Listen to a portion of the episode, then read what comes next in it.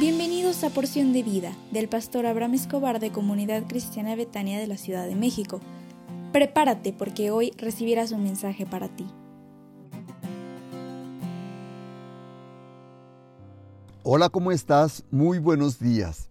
Oye, qué alegría es que al despertar puedas disfrutar de un nuevo día como el mejor regalo que Dios tiene para ti. Te tengo una pregunta para esta mañana. Si realmente amamos a Dios, ¿por qué ignoramos sus mandamientos? Si ignoramos sus mandamientos en forma absoluta, total y completa, en realidad eso sería la prueba más clara de que no amamos a Dios. El Señor Jesús dijo, si me aman, obedezcan mis mandamientos.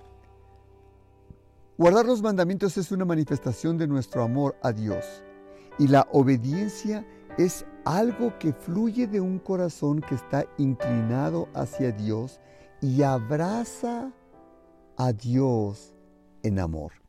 Sin embargo, habiendo dicho esto, debemos también reconocer que aún en la vida del santo más grande, de aquel cuyo corazón palpita de amor a Dios, hay todavía un nivel de desobediencia y desacato a los mandamientos de Dios. Y la pregunta es, ¿por qué sucede esto? ¿Por qué aún no hemos sido completamente santificados?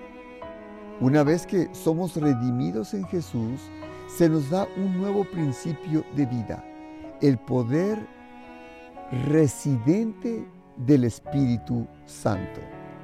Comenzamos a andar bien, pero la obra completa de, santificación es un proceso gradual que lleva tiempo. Y antes de que lleguemos a la gloria, antes de llegar al cielo, no alcanzaremos un estado completo de perfección moral o espiritual. Una de las grandes distorsiones de la fe cristiana en nuestros días cada generación y cada siglo tiene una desviación particular del cristianismo clásico, es un enfoque defectuoso de la santificación. Entonces, pues, me preguntarás, ¿qué significa santificación? Y es la capacidad para apartarse del mal.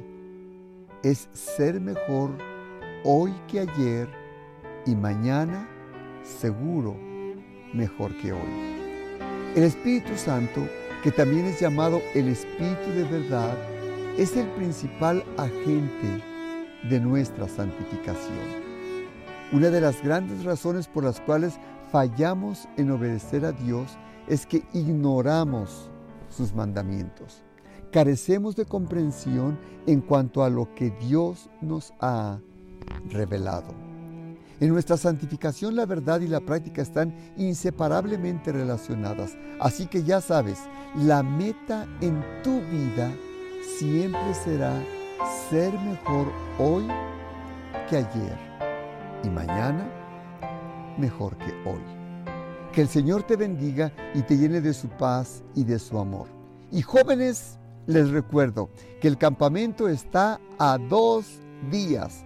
Así que prepárate porque nos vamos a Valle de Bravo los días 30 y 31 de julio y hoy es miércoles y tendremos reunión de oración en Betania y me dará muchísimo gusto que te conectes con nosotros a las 20-30 horas por nuestra página de Facebook Comunidad Cristiana Betania CDMX. Te esperamos con mucho cariño y por favor levántate porque Dios está contigo.